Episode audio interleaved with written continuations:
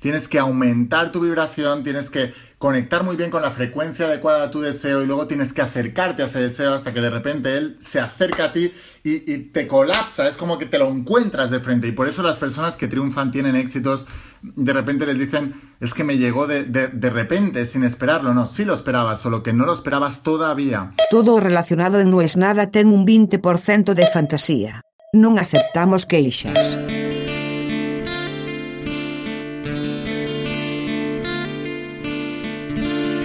Eso que estás haciendo es maniqueísmo. No está bien. No, bueno, pero... No, no, no hay que hacer maniqueísmo. No corresponde. Y mi cara fue como un papel blanco. No quería dar el brazo a torcer, pero no tenía idea de qué me estaban acusando. Mi interlocutor era Gerardo Sofovich. Trabajé poco tiempo en una edición de Polémica en el bar que iba al mediodía. En esa época, y cuando todavía las chances que tenía eran muy remotas, un día dije en esa mesa que a mí me gustaría que Kirchner fuera presidente. Poco menos que me trataron de loco. Nah, no hay chance ninguna. Y alguna vez que salió algún tema filopolítico y yo opiné, Gerardo me acusó de maniqueo. Si como yo en ese momento no sabés qué significa el maniqueísmo, no hay que tener ninguna vergüenza. El diccionario dice que cuando hablamos de maniqueísmo, estamos hablando de una actitud o interpretación de la realidad que tiende a valorar las cosas como buenas o como malas, sin término medio. Y es cierto, eso me describe bastante, no estoy orgulloso, pero es cierto que a lo largo de mi vida muchos de los problemas que he tenido se debieron a este modo de ver las cosas, blanco o negro. A medida que pasan los años, de a poco me voy amigando con los degradé, de a poco voy dando el brazo a torcer y de a poco voy entendiendo que no todo es solo blanco o solo negro. Hoy me acordé de esta, tengo muchas anécdotas con Gerardo, un día tengo que hablar de eso. Fue una época divertida, divertida porque era impredecible. Fundamentalmente porque si errábamos en algo al aire, nos mandábamos alguna, la mirada era fulminante.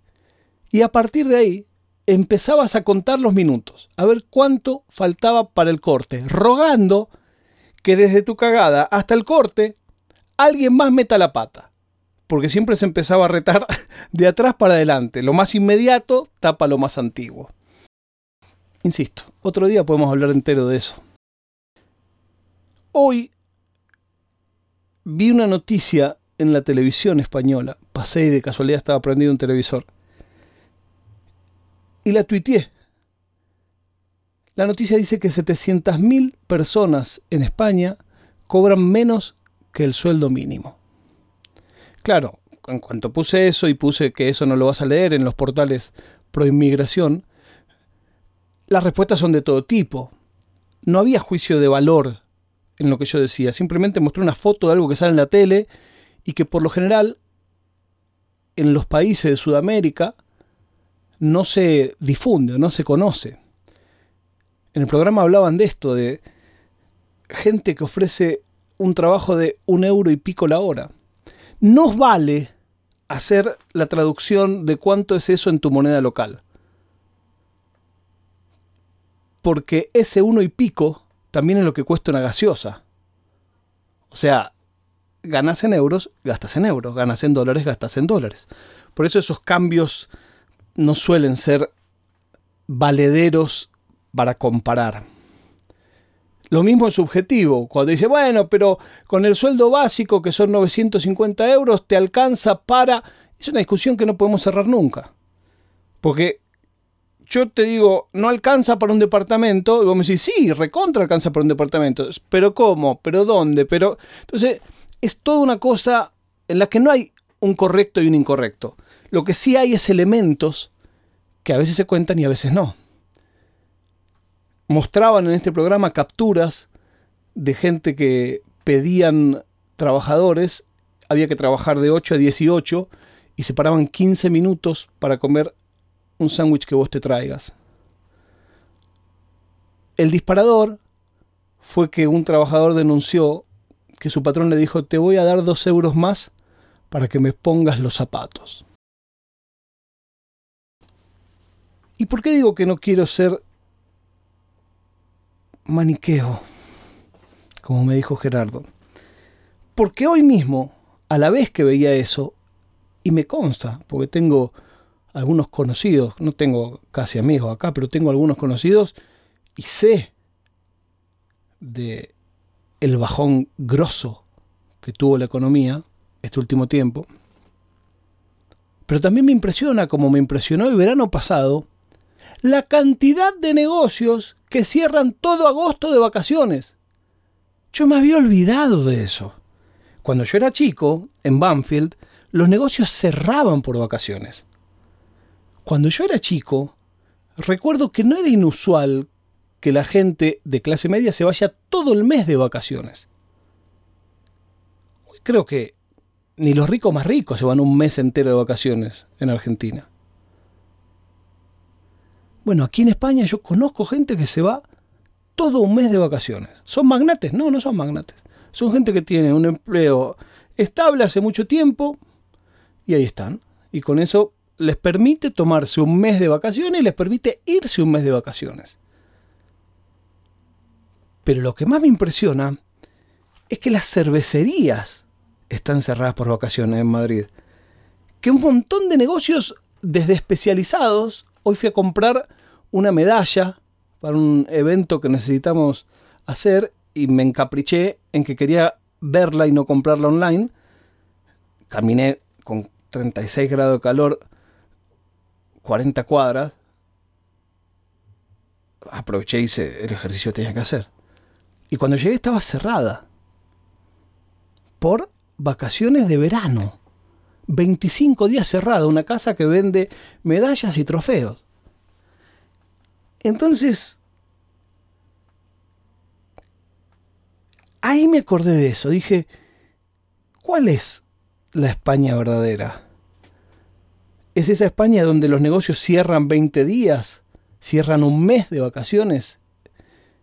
Bueno, ahí comete un error, porque esos son los que cierran en Madrid en toda la parte de la costa es la recontra temporada y a nadie se le ocurriría cerrar en agosto. Pero el programa que hablaba de eso, de gente a la que le ofrecían un euro cincuenta la hora para trabajar, también hablaba de Madrid.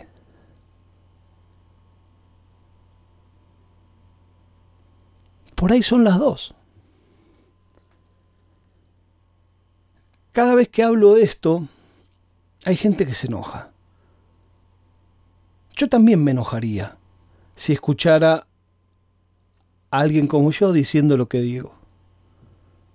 Créanme que lo digo de la total honestidad intelectual de decir exactamente lo que pienso.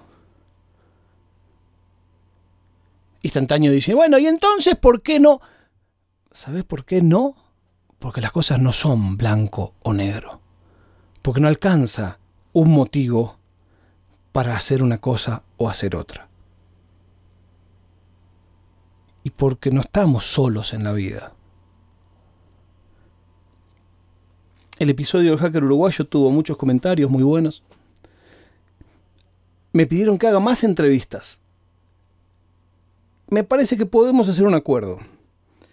Si de acá, hoy, 5 de agosto, al 10 de agosto pasamos los 150 reviews en Apple Podcast, yo hago un episodio extra de entrevista, largo. Porque muchos dicen, quedó buenísimo, largo. Prometo eso. ¿Les parece bien? La prueba de vida del día de hoy es que Messi se fue del Barcelona. Me vuelvo loco. Nos encontramos mañana cuando les diga no es nada.